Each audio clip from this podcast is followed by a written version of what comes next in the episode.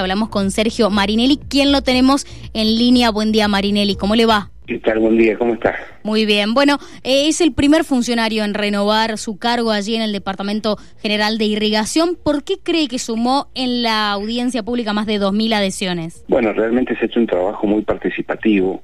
y donde se puso un norte claro, que era dejar de ver la sequía como algo pasajero, como algo occidental, para lo cual las medidas que se tomaban anteriormente eran medidas coyunturales y reactivas. A partir de decir, bueno, esto es algo que vino para quedarse, es más, hablamos de esa famosa frase de la nueva normalidad previo a la pandemia, eh, hizo que tuviéramos encolumnar a todo el mundo trabajando sobre esa idea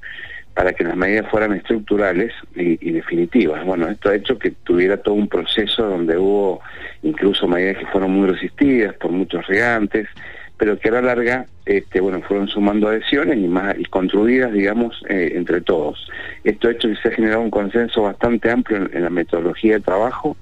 donde no se han cuidado los intereses tradicionales de quienes manejaban el agua, sino de más bien de los usuarios del agua. Y bueno, esto ha hecho que también en los ámbitos políticos, cada vez que hubo temas rípidos, yo fui a la legislatura, pedí ir, no, no esperé que me llamaran y generé los debates necesarios para que eh, se, siguiera adelante. Así que bueno, creo que ahí se sumó un consenso amplio y eso hace que muchísima gente que, que no es parte del sistema político, sino que es parte del uso del agua, de la producción y del trabajo, se sumara en adhesión a, a mi nueva postulación. De la visita que va a tener el gobernador a Israel, ¿hay algo que a usted le convenga en relación a cuál es el modelo que utiliza Israel? Sí, por supuesto, más allá de las asimetrías que tenemos con Israel en algunos aspectos, en otros somos muy parecidos. Nosotros empezamos a hacer en el 2018 y lo replicamos en el 2020 de manera virtual este y luego en el 22 un, congreso, este un congreso internacional en el cual eh, que tuvo mayor repercusión porque fue presencial, digamos, vino la Autoridad del Agua de Israel, la Autoridad del Agua de España, la Autoridad del Agua de México, y bueno, allí tuvimos un intercambio muy importante donde, bueno, lo bueno es eh, tener eh, aspectos de cooperación técnica que pasan, digamos, por aprovechar sus experiencias, sus conocimientos, pero hay otros aspectos que tienen que ver con la economía, donde Mendoza ya no está en condiciones, y bueno, quizá tampoco la Argentina, ¿no?, de tener todos los recursos materiales y económicos de cuenta Israel. Pero lo más importante es la forma en que se encaró, que yo la conozco, no digo bastante bien, la, conocer a través de la experiencia con esta gente y este bueno la tecnología que ellos tienen que realmente es muy muy buena.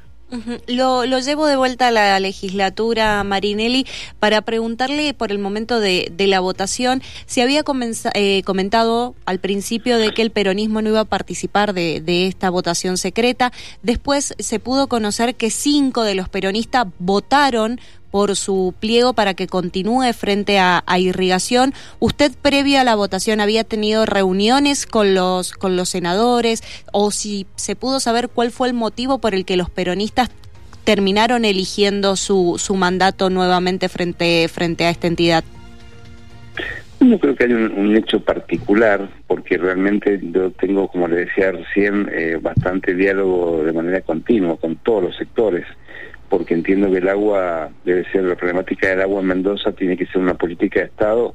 y no sirve la imposición, o sea, el sistema de gobernanza es tan complejo porque interviene mucha gente, eh, no es mi decisión sola ni de mis funcionarios directos. Entonces, sí, la única forma de, poder, este, eh, en situaciones tan adversas como la que tiene Mendoza hoy y que serán peores en el futuro, la Argentina, el mundo en general, pero Mendoza en particular, necesita de muchos acuerdos. Entonces, yo estoy obligado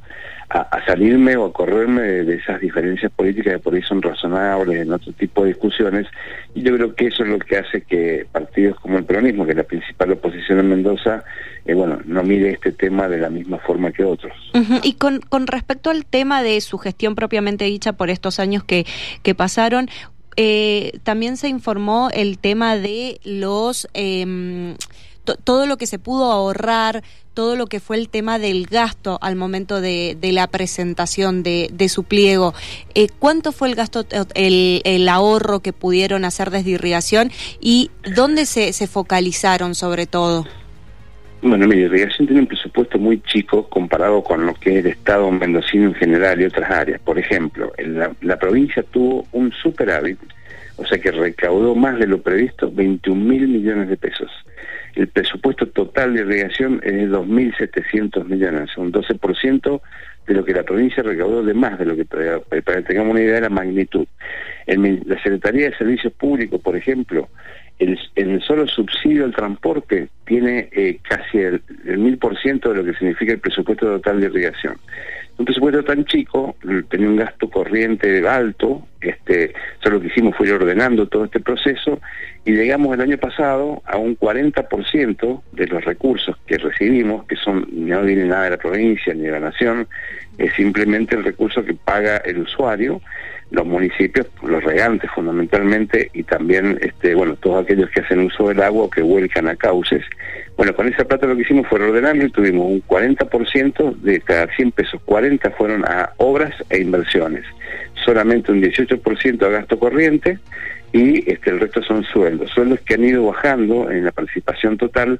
porque cada vez que se jubila alguien este, no lo reponemos salvo que sean este, eh, lugares donde nos hace falta tener, por ejemplo, buenos ingenieros, hidrogeólogos, que tengan que ver con ese metido de irrigación de gestionar el agua, de planificar y de hacer obras. Marinelli, el gobernador, bueno, ya entregó la carta en Buenos Aires por Portezuelo, pero además este, ya pidió usar los fondos para, para otras obras. Eh, ¿Cuál es su visión al respecto? Sí, yo lo he dicho públicamente, la verdad que Portezuelo es una, una gran obra que tenía como gran meta generar energía y con el costo de esa energía que iba a ser de la provincia, este, bueno, poder construir otras presas. Pero lo cierto es que se han juntado varios motivos que han cambiado esa realidad y el principal es que está la plata y, tenemos problemas en todas las áreas,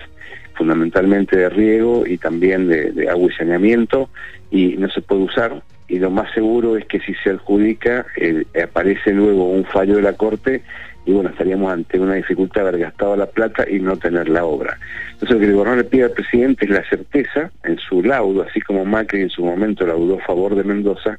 puede pasar dos cosas, que el presidente, o varias cosas, que no laude,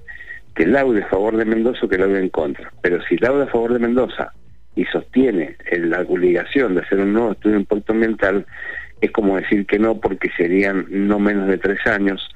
sin la certidumbre de que luego se pudiera realizar, porque podría pasar también que se sigan oponiendo y la Pampa seguro que se va a seguir oponiendo. Seguro que es lo que va a pasar. O sea que en, caso de que no sea eh, taxativo, que esto habilite la adjudicación de la obra sin ningún tipo de riesgo hacia adelante,